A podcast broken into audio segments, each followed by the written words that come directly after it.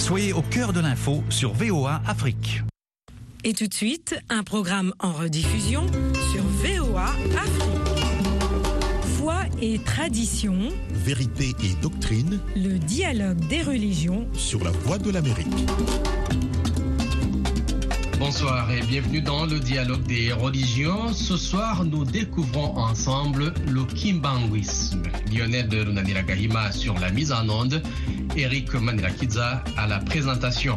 Église chrétienne d'Afrique née au Congo, le culte kimbanguiste a célébré ses 100 ans en sa ville sainte d'Onkamba, signe distinctif de l'église fondée par Papa Simon Kimbangu. Les pagnes blancs et verts ont déferlé sur la ville sainte et la nouvelle Jérusalem d'Onkamba dans la province du Congo central. C'est environ 200 km à l'ouest de Kinshasa, jadis l'épicentre du prestigieux royaume Congo avant l'arrivée des Européens au 15e et 16e siècle. Pour comprendre les pratiques de l'église kimbanguiste, la différence et les similarités entre le kimbanguisme, les églises de réveil et les catholiques, nous aurons deux invités.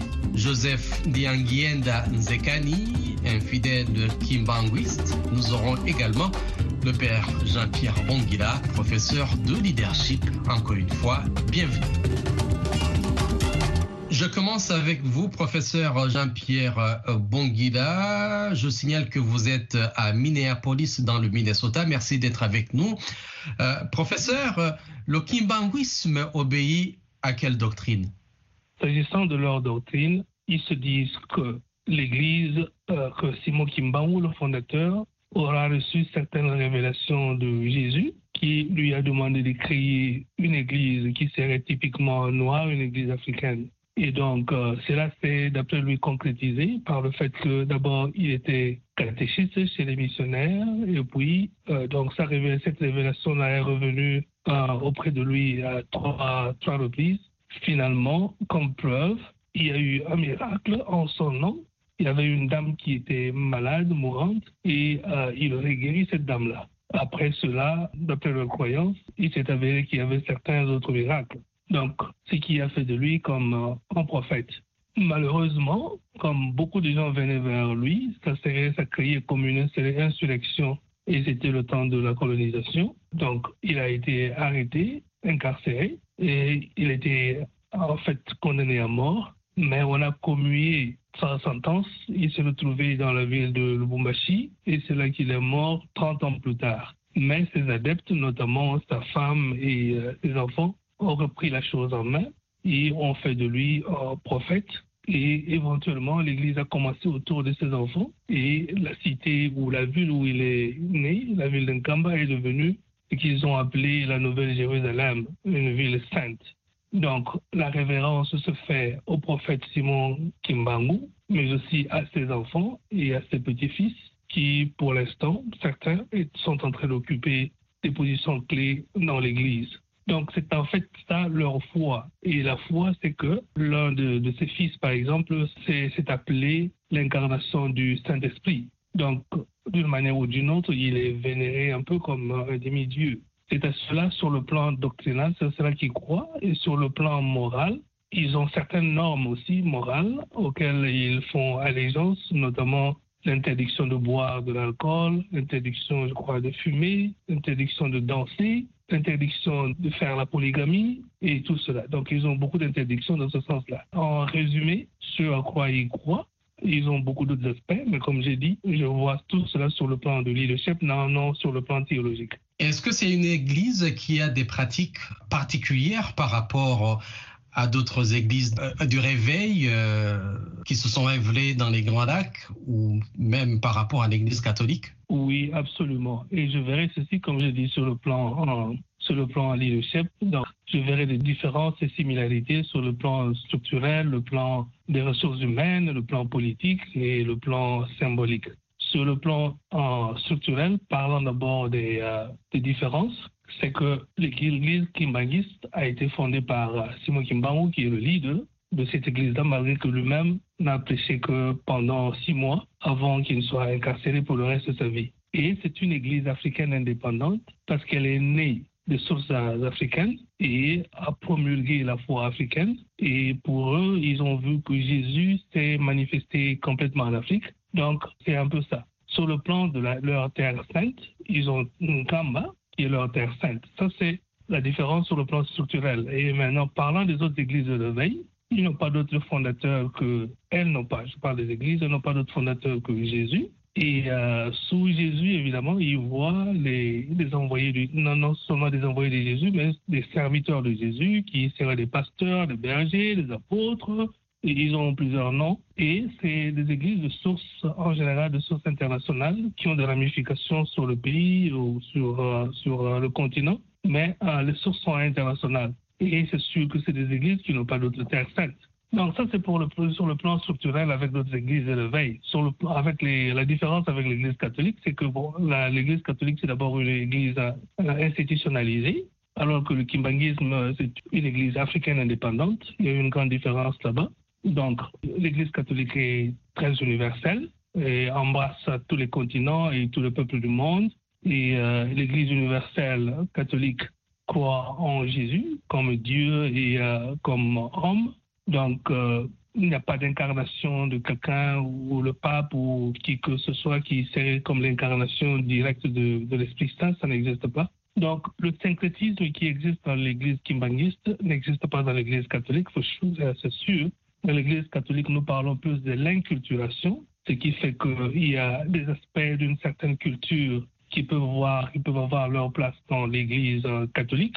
Mais tout cela, c'est bien structuré. C'est pour ça que c'est l'inculturation. Alors que dans l'Église kimbanguiste, on parle plutôt de syncrétisme. Il y a certains aspects choisis qui entrent dans, euh, leur Église de cette manière-là. Et en général, les sources de ce, ce syncrétisme sont en général, euh, on dirait, païennes. Donc ça, c'est sur le plan structurel. Sur le plan des ressources humaines, l'Église kimbanguiste compte sur les descendants de Simon Kimbangu pour continuer à, perdurer. Et en clair, on parlerait même d'un certain népotisme, parce que ça va de père en fils et, des neveux. Donc, c'est la, souche qui est en train de diriger l'Église. Par contre, dans les églises de réveil, vous pouvez avoir la même chose, un peu de népotisme, mais en général, quand c'est des églises qui sont de source internationale, elles ont des autorités euh, sur le plan international, elles ont des affiliations sur le plan international. La hiérarchie peut être dans un autre pays, mais aussi quand c'est des églises nationales, il y a une certaine euh,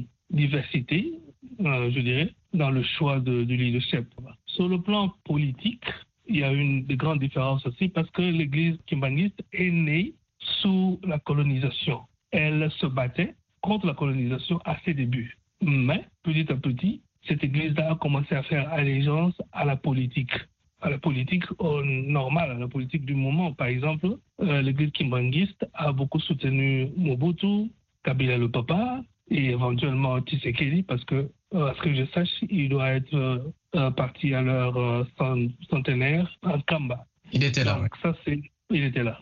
Donc, sur le plan politique maintenant, s'agissant des églises de l'éveil, il y a beaucoup de divisions entre elles. Il y en a qui font allégeance à la politique du moment, il y en a qui sont très opposés. C'est sûr que ces églises n'étaient pas là au temps de la colonisation, donc ne pouvaient pas se manifester contre ou pour la colonisation. Et ces églises, sur le plan politique, euh, ne prêchent pas seulement la race noire, que Jésus est venu uniquement pour la race noire ou que nous devons avoir un Jésus noir, je ne pense pas. Les églises de réveil sont en général tribalo-ethniques, pour la plupart quand c'est des églises euh, d'origine nationale. Donc, c'est un peu ça sur le plan politique. Alors, sur le plan politique de l'église catholique, c'est sûr, vous avez les évêques, comme je l'ai déjà dit, et l'église catholique ne fait pas allégeance à la politique euh, du moment. Et pour preuve, pour l'instant, vous avez des tensions euh, au Congo entre l'église catholique et la politique actuelle de Tshisekedi. l'église catholique fait en sorte que ce qui va à l'encontre de la charité soit dénoncé que ce soit euh, du côté de la politique, que ce soit du côté de la société elle-même.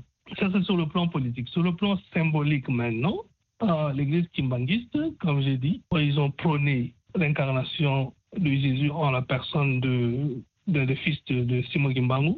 Et ce qui est plus grave, c'est qu'ils ont pris l'anniversaire de ce fils de Kimbangu-là comme leur Noël, comme la naissance même de, de, de, de leur euh, prophète ou de, la réincarnation de l'Esprit Saint qui est le 25 mai. Donc, euh, sur le plan symbolique aussi, c'est des gens qui euh, aiment bien la musique, mais leur musique à eux, la musique avec fanfare, grande célébration chrétienne, euh, syncrétisme. Euh, je ne dirais pas qu'ils sont chrétiens pour l'instant parce que quand vous vous proclamez la réincarnation de Jésus, la réincarnation de l'Esprit Saint, les églises chrétiennes ne, ne soutiennent pas ça. Donc, c'est ça qui fait la différence sur le plan symbolique avec les autres églises de réveil. Pour eux, pour ces églises de réveil, Jésus est Dieu. Noël, c'est le 25 décembre. Donc, euh, ils ont, ces églises-là ont des séminaires bibliques hein, pour euh, proclamer la, bonne nouvelle. Et ils font des jeûnes de prière, de délivrance et toutes ces choses-là. Donc, c'est euh, relativement différent du symbolisme que l'église euh, utilise. Enfin, donc, c'est cela que je voulais euh, dire. Mais si vous voulez avoir la similarité entre l'église kimbanguiste et les autres églises, j'en ai déjà parlé. Non, je n'ai pas parlé de la prise en charge de l'église kimbanguiste, des, adeptes de l'église kimbanguiste et des adeptes des églises de réveil. Ces adeptes-là ont une prise en, charge, prise en charge sérieuse de leurs pasteurs et de leurs églises. C'est pratiquement eux-mêmes qui construisent leurs églises. Ils n'attendent pas de soutien extérieur de l'Europe, de partenaires extérieurs. En général, c'est eux-mêmes qui font ça. Les deux églises, parlant de kimbanguisme et des églises de réveil, ont la pratique de, l'exorcisme et de la transe dans leurs prières, prières de délivrance, exorcisme et tout cela. Et je dirais même à quelques degrés que les deux euh, églises font allégeance à la politique d'une manière ou d'une autre. Sur le plan du leadership, pour les deux églises, kimbanguistes et euh, des églises de réveil, ils ont des leaders qui sont plus charismatiques transformationnels. Charismatiques dans le sens où ils ont certains caractères en eux, certains dons en eux, comme euh, le courage, la persévérance et, et tout ça, et qui fait qu'ils ont des adeptes. Ce sont des caractéristiques qui ne sont pas enseignables, qu'on ne peut pas transmettre d'une personne à une autre, parce que ça dépend de la personne qui est chargée de, l'Église. Donc, c'est le fait de pasteurs, ceux qu'ils appellent apôtres, qui incarnent euh, certaines caractéristiques propres à eux. C'est des caractéristiques qui ne sont pas transmissibles. Donc, c'est pour ça que je les appelle euh, leaders charismatiques. Est-ce que l'église kibanguiste euh, a ses influences en dehors du Congo? Depuis certaines années, euh, ils se sont répandus. Bon, évidemment, les, les Congolais ont immigré dans plusieurs pays, en France, je parie en Angleterre et euh, surtout en Belgique où il y a plusieurs Congolais. Vous avez la présence de l'église kimbanguiste là-bas. J'ai eu des photos ici où ils célébraient le 25 mai dernier comme euh, leur Noël. Et nous, parlons de 30 millions d'adeptes. Au Congo, il y a à peu près 10 millions d'adeptes et les autres sont à l'extérieur du Congo. Ça signifie que c'est une église qui s'est relativement bien répandue à travers le monde. Simon Kimbangu lui-même n'avait pas été, comme on dirait, le, le- celui qui a gouverné ou a amené l'Église au niveau euh, qu'elle est pour l'instant parce qu'il était incarcéré. Juste après avoir prêché pendant six mois, il était incarcéré et son fils Joseph Diangenda euh, a pris la rème de l'Église. Mais il faut aussi compter, nous ne devons pas oublier le rôle de sa femme, la femme de Simon Kimbangu, Marie Mouilou, grâce à qui actuellement l'Église s'est bien, actuellement l'Église s'est bien répandue parce qu'elle a pu ordonner certains prophètes ou euh, je ne sais pas comment ils les appellent. C'est elle qui a fait l'ordination des premiers adeptes qui seraient comme des, le mot diacre n'existe peut-être pas là-bas, mais qui seraient comme des prophètes, comme des, pas tout à fait des successeurs, mais comme des ministres. Le rôle de sa femme a été très déterminant. Absolument, ça c'est quelque chose qu'on ne devrait pas oublier. Marie Mouilou a été euh, comme clé en fait pendant que son mari était en prison. Elle s'est dit non, il vaut mieux que l'Église avance et euh, c'est comme ça qu'elle s'est mise à ordonner certains adeptes pour euh, les hisser au rang de, de prophètes ou euh, de de- de la parole. Et c'est comme ça que l'Église a avancé, mais la, la hiérarchie elle-même appartient à la famille. Merci beaucoup.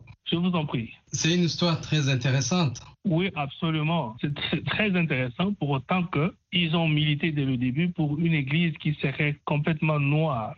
Et ils ont comme réécrit un peu euh, la Bible en disant par exemple que Adam et, et Ève étaient noirs, ils n'étaient pas ce qu'on dirait blancs. Ou... Donc ils voulaient réécrire une église noire, ce qui est quand même quelque chose d'audacieux. C'est pour ça qu'ils ont certainement beaucoup d'adeptes qui pensent que euh, l'Église doit nous appartenir. Qu'en est-il de nous si tout est blanc Partout où nous allons, c'est blanc. Qu'en est-il de nous? Mais bon, l'Église euh, catholique est universelle et euh, des ramifications sont partout. Les Noirs se trouvent là-dedans et les, jaunes et tout le monde. Donc on ne s'en plaint pas. Mais voilà, c'est une Église qui continue à faire du chemin et qui aura de l'avenir. Merci beaucoup. Vous êtes à l'écoute d'un programme en rediffusion sur VOA Afrique.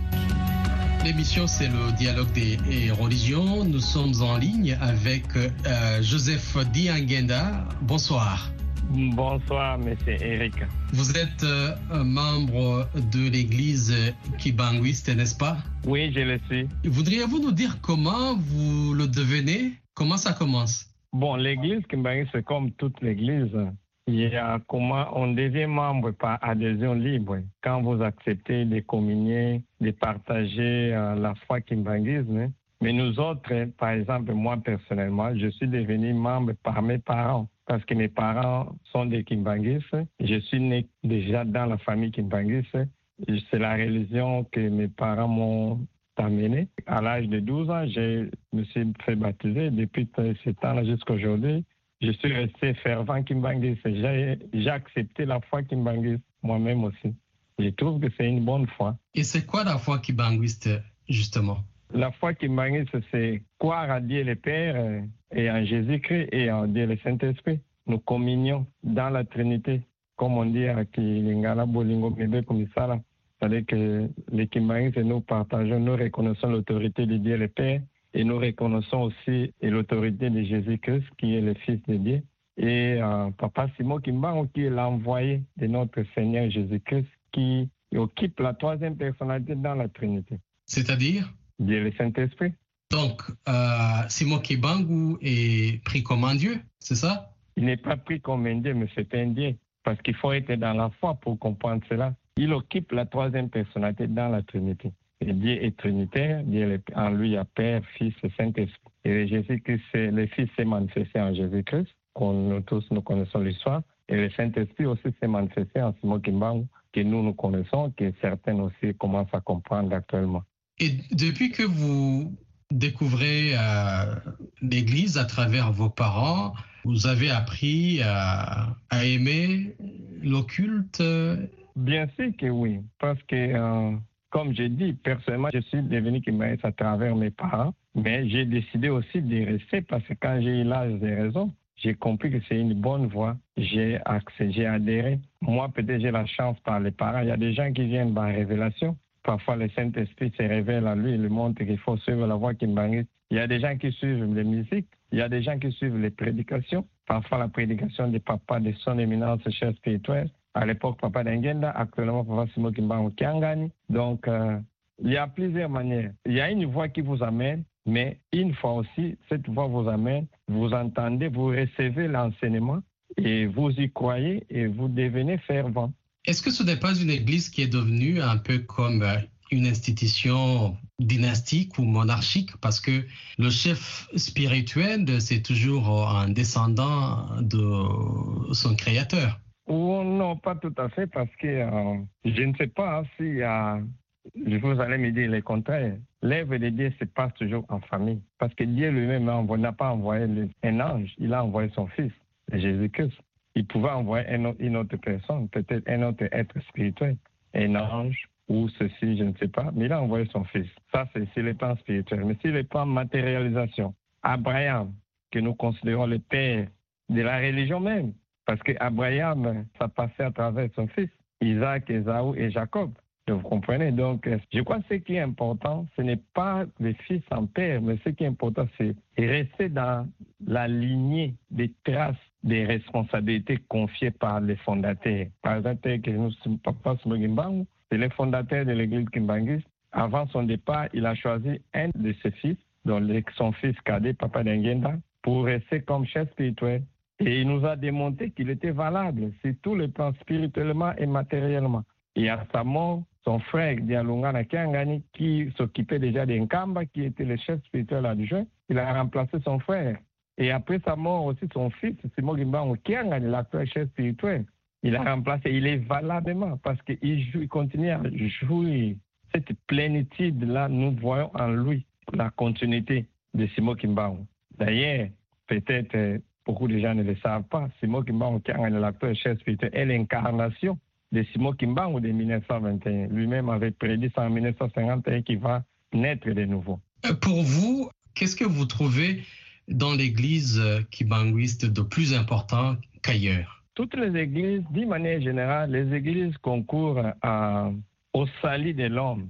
Les gens prient pour se mettre en bonne relation avec Dieu. Mais ce qui fait la particularité de l'église Kimbangi, c'est une église créée par Dieu et dirigée par Dieu lui-même. Et puis, il faut comprendre les contextes dans lesquels l'église Kimbangi est, créée, où elle existe, c'est pourquoi l'église Kimbangi existe. D'abord, Dieu est Trinité. Dieu le Fils, Dieu le Père, le Fils et le Saint-Esprit. Au départ, avant la création, tout était spirituel. Dieu a créé le monde, il a créé tout ce qui existe, mais il n'avait pas encore créé l'homme. Au ciel, au paradis, Lucifer, que nous appelons aujourd'hui Satan, il n'était pas mauvais. Il n'était pas du côté négatif, il était un serviteur, un commandant, le chef d'état-major de l'armée céleste. Il avait désobéi Dieu, le Saint-Esprit, parce que Dieu le Père lui avait ordonné. Une fois, il est revenu donner son rapport. On lui a dit non, maintenant, là, il faut aller vers le Fils. Et lui qui croyait, il venait directement après Dieu. Mais il y a un fils, il était étonné, il s'est mis en troisième position, il a accepté. Et la prochaine fois, on lui dit, il faut aller vers le Saint-Esprit. Là, il s'est positionné en quatrième position. Il a dit non, pas question. Comme il avait la majorité des anges étaient derrière lui, il s'est trouvé dans la majorité et il s'est rébellé. C'est comme ça que Dieu aussi a l'a précipité sur terre. Ça, c'est. Donc, il avait désobéi à l'ordre établi au ciel. Il ne voulait pas devenir quatrième personnalité. Maintenant, Dieu a créé l'homme pour que nous soyons les maîtres de l'humanité. L'homme était puissant, le premier homme que Dieu a créé, Adam. Il chassait Lucifer. Mais Lucifer, comme il était risé, il a utilisé le serpent pour faire tomber l'homme. Quand il a fait tomber l'homme, le péché a commencé. Maintenant, depuis que le péché a commencé, c'est pourquoi je suis dans ça, Dieu maintenant voulait récupérer les hommes. C'est comme ça qu'il a envoyé son fils D'abord, il est parlé à travers les prophètes. Hein. nous connaissons les déliges, l'Abraham, tout ce que Moïse et tout, tout. Mais après, il a décidé, ils ont décidé au ciel d'envoyer son fils, Jésus-Christ, pour venir mourir, pour nous reconnecter avec Dieu, parce que les ponts étaient cassés. Et Jésus-Christ lui-même maintenant a promis de nous envoyer le Saint-Esprit. Il viendra achever sa mission. Et ce Saint-Esprit, c'est Simon Kimbang. Donc Simon Kimbang est venu, il a créé l'Église l'église Kimbangis. Donc l'église Kimbangis, c'est l'église qui est venue mettre de l'ordre dans le monde, qui est venue achever la mission de Jésus-Christ. C'est pourquoi depuis sa création, elle est dirigée par Dieu lui-même, incarné dans un corps humain. Donc tout le monde normalement est Kimbangis. On peut être catholique, des réveils, comme La finalité, c'est Kimbangis. C'est la seule église au monde où nous savons là où nous allons après la mort. C'est la seule église au monde où nous ne chantons pas les chansons humaines. Nos chansons sont des chansons captées par les gens qui ont les dons, par les anges. Donc nous avons, il y a beaucoup d'aspects spirituels qui justifient réellement que l'église qui est la meilleure à la longue. On verra. Toutes les églises vont déverser vers l'église Kimbangis parce que l'église de Dieu sur la terre. Merci Joseph Diangenda pour avoir exprimer votre conviction, votre adhésion à l'église kibanguiste. Merci beaucoup c'est quand même l'année du centenaire. On ne pouvait pas clôturer sans parler du centenaire parce que depuis que Simon Gimbang a commencé son ministère en 1921, le 6 avril, ça fait exactement 100 ans. Et ce qui justifie même l'œuvre, et les lèvres salvatrices, l'œuvre réellement dédiée, parce que Simon Gimbang, on a prêché que pendant 5 mois et demi, le 6 avril 1921 au 12 septembre 1921, il a été arrêté, incarcéré, mis en prison pendant 30 ans. Son enseignement de 5 mois et demi pendant 100 ans, elle est devenue une grande église de plus de 20 millions de membres. Elle est partout dans tous les continents aujourd'hui et c'est ça un peu dont nous avons fêté le centenaire et en cette occasion nous avons construit un grand musée en Kamba qui est peut-être le premier musée. Aucune église a ce genre de musée où nous allons récupérer tous les objets de Simon Kimbangu vont être mis là-bas, notamment les tonneaux dans lesquels il a été mis et soudé, jeté dans le fleuve pour la tentative de se les tuer. Et la chaîne, il y a beaucoup d'objets.